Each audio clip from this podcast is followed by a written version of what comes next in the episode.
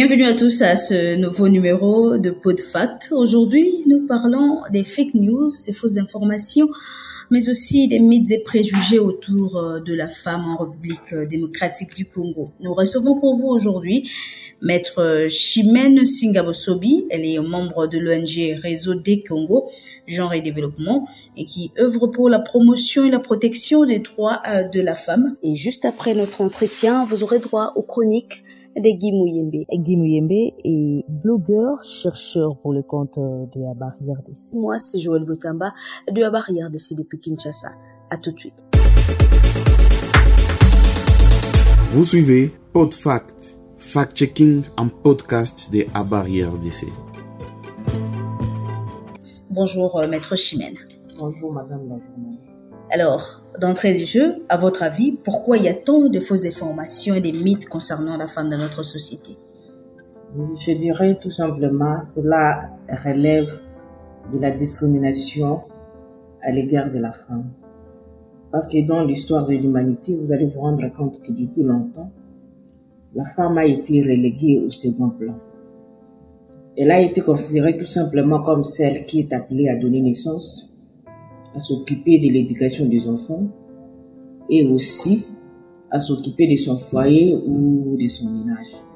C'est ainsi que partant de cet aspect des choses, alors la femme a été discriminée.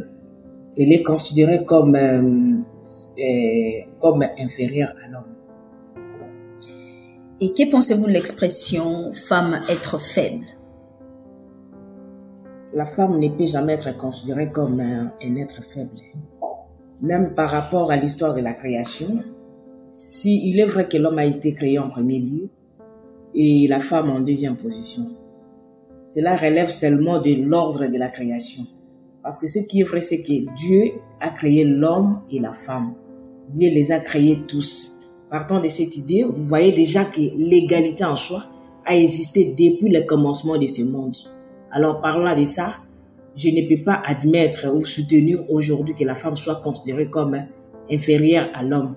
Cela relève de la mauvaise volonté de l'homme en tant que l'être du genre masculin. Euh, parmi les choses euh, qui, se disent autour de la femme maître, on retrouve également des adages dans notre société tels que, je peux le dire en lingala, Koliana Mwasi, Koliana Ndoki. Cela quand même remet en cause la confiance que l'on peut accorder à la femme, mais aussi Basi Batonga Rambokati ça aussi, ça rabaisse la femme d'une certaine façon parce que ça remet aussi en cause ses capacités de pouvoir assumer des responsabilités. Qu'en pensez-vous Exactement. Donc, euh, autour de toutes ces questions-là, il y a seulement euh, les problèmes de la discrimination. C'est pourquoi si aujourd'hui, les femmes se sont levées pour euh, demander à ce que leurs droits soient respectés et protégés, parce qu'elles se sont senties que depuis longtemps, elles ont été discriminées dire que moi, ça c'est faux. L'exemple, c'est ce que nous faisons. La personne que vous interviewez maintenant là, ce n'est pas un homme. Disons, c'est du genre masculin, c'est une femme. Et si aujourd'hui j'ai euh, la capacité de répondre à vos questions, c'est parce que j'ai la compétence. Donc, dire que moi, ça justement, ça rabaisse la femme et ce n'est pas vrai. Ça relève seulement de la discrimination. C'est pourquoi dans notre pays, le législateur a compris la question. Il est allé plus loin. Euh, partant de notre constitution, si je ne m'abuse, les articles 12, 13, 14 de la constitution prennent l'égalité entre l'homme et la femme. Le législateur dit que nous tous, nous sommes égaux, partant de nos chances, euh, partant de nos droits et partant également des sectes. Donc, c'est une façon de bannir l'idée de la discrimination. Le fait qu'une femme ça, s'est dit quand même, nous le savons tous, le fait qu'une femme euh, travaille et qu'elle gagne beaucoup plus d'argent que son, mari, est-ce que cela euh, est forcément mauvais pour l'équilibre, la sérénité dans le ménage? Je crois que ça ne peut pas mettre un conflit ou faucher quelque chose du point de vue de son ménage.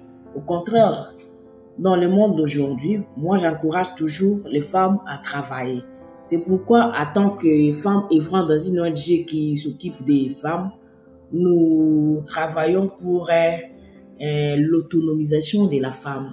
Nous voudrons que nous ne soyons plus ces femmes-là qui, autrefois, devaient tout devait attendre plutôt tout de son mari. Même lorsqu'il fallait euh, acheter les pains en absence de son mari, la femme était, euh, comme on n'était pas en mesure parce que considérée comme étant un être faible. Elle ne pouvait même pas faire quelque chose, entreprendre une activité lucrative. Alors de là, la femme était effectivement considérée comme, euh, comme un être faible.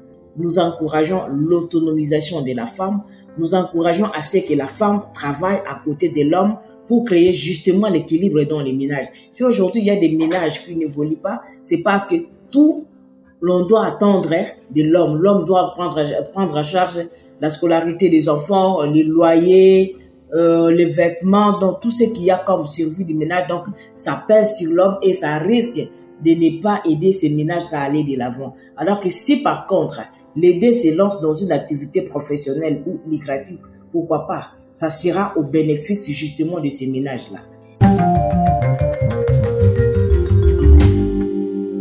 Vous suivez PodFact. Si vous nous avez pris en cours euh, dans ce nouveau numéro de PodFact, nous nous entretenons avec euh, Maître Chimène Singabosobi. Elle est membre de l'ONG Réseau des Congo, genre euh, et développement. Et cette ONG œuvre pour la promotion et la protection des droits de la femme. Maître Chimène, les autres fake news sur euh, la femme, on dit également que les femmes qui ont de l'argent sont orgueilleuses. Qui répondez-vous Moi, je dirais tout simplement que ce sont des préjugés.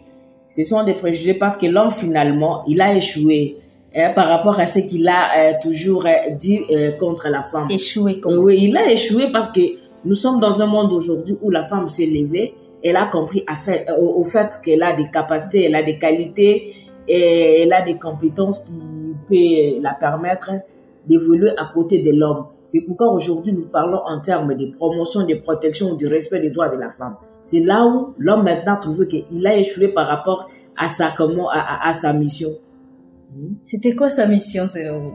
De réduire la femme au second plan, considérée seulement comme une machine à faire, veuillez m'excuser, une machine à faire des enfants, une machine qui est là seulement pour s'occuper de l'éducation, comme je l'ai dit au début, et s'occuper du ménage tout simplement. La femme ne pouvait pas participer à côté de l'homme en ce qui concerne la gestion ou la transformation de la société. C'est tout à fait normal qu'on dise ça.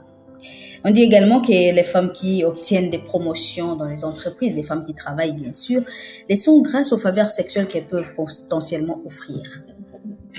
Je dirais pas nécessairement. Pas nécessairement. Parce que euh, aujourd'hui, comme je l'ai dit au début là, nous ne pouvons plus remettre en cause les capacités, les, les qualités, les compétences, l'expérience et l'expertise féminine. C'est grâce à ces compétences qu'aujourd'hui, elle peut comment euh, travailler dans une société, pas nécessairement euh, au bénéfice d'un acte sexuel, non. Avez-vous des exemples des femmes euh, dans notre société qui ont réussi uniquement grâce à leurs compétences? Et les, ex- les exemples sont légion. J'ai toujours préféré prendre l'exemple de Philomène Omatuku. C'est un exemple connu de nous tous. Et pas plus tard que et Madame Janine Mabunda. Celle-là aussi, elle a fait preuve de ses compétences. Et comment elles sont vraiment, elles sont nombreuses pour ne citer que celle-là. On va finir ici, euh, Maître Chimène euh, Singabosobi. En tant que femme, avez-vous déjà subi ces genres de préjugés dans l'exercice de votre travail? Oui, ça ne manque pas. Ça ne manque pas. Je l'ai aussi subi. Mais ce qui me permet d'outrepasser, c'est partant de ce que je suis. Donc, comme je ne cesse de le dire, nous avons des qualités, nous avons des compétences. Et quand bien même que je me retrouve dans ma profession au milieu des hommes, ce qui m'aide à surmonter ce préjugé-là, c'est parce que je fais preuve de mes capacités, de mes qualités, de l'expérience acquise. C'est ce qui fait que nous, comment euh, je voulais à côté de l'homme, donc nous travaillons en collaboration avec les hommes. Et c'est ce qui brise à une certaine manière ces préjugés-là. Merci beaucoup à vous, euh, Maître Chimène Singabosubi. Je rappelle, vous êtes membre de l'ONG Réseau des Congo Genre et Développement qui œuvre pour euh, la promotion et la protection des droits de la femme. Vous suivez PodFact, fact-checking en podcast de Abarrière DC. À présent, nous vous proposons de suivre euh, la chronique de Guy Mouyembe. Bonjour Guy. Bonjour Joël. Dans la chronique de ce jour, je m'en vais parler du dernier coup d'État militaire au Burkina Faso et de la désinformation qui s'en est suivie. Le 30 septembre 2022 dernier, le Burkina Faso, autrement appelé pays des hommes intègres, était secoué par des tirs d'armes à feu nourris au sein de sa capitale Ouagadougou. Il s'agissait alors de ce qui allait être un deuxième putsch en huit mois de la part d'un groupe de jeunes officiers de l'armée. L'objet de cette chronique, comme vous pouvez l'imaginer, n'est pas de parler spécifiquement de ces coups d'État, mais d'évoquer la désinformation qui a émergé lors de la prise de pouvoir par le capitaine Ibrahim Traoré. En effet, plusieurs publications sur les réseaux sociaux ont été effectuées alors que la confusion battait son plein à Ouagadougou et qu'on ne savait pas finalement ce qui se passait. Mais il a été constaté la même tendance à la désinformation quand les nouvel homme fort du Burkina commençait à prendre des mesures pour consolider son pouvoir. La majeure partie des fausses informations concernaient la France et était donc le fait d'activistes se définissant comme panafricanistes. Par conséquent, une certaine hystérie s'est emparée du pays tout entier, conduisant des manifestants se réclamant anti-France-Afrique à aller tenter de saccager l'ambassade de France à Ouagadougou. Cet épisode a une fois de plus montré combien la désinformation peut être si dangereuse qu'elle peut amener à la violence dans la vie réelle. Merci à vous tous qui nous suivez de partout à travers euh, ce podcast. Vous aussi, si vous avez des nombreux fake news qui se disent autour de la femme, partagez-les avec nous euh, sur www.abariadc.net, sur euh, SoundCloud, mais également sur Google Podcast. Moi, c'est Joël Botamba de Abariadc à Kinshasa. Au revoir et à la prochaine.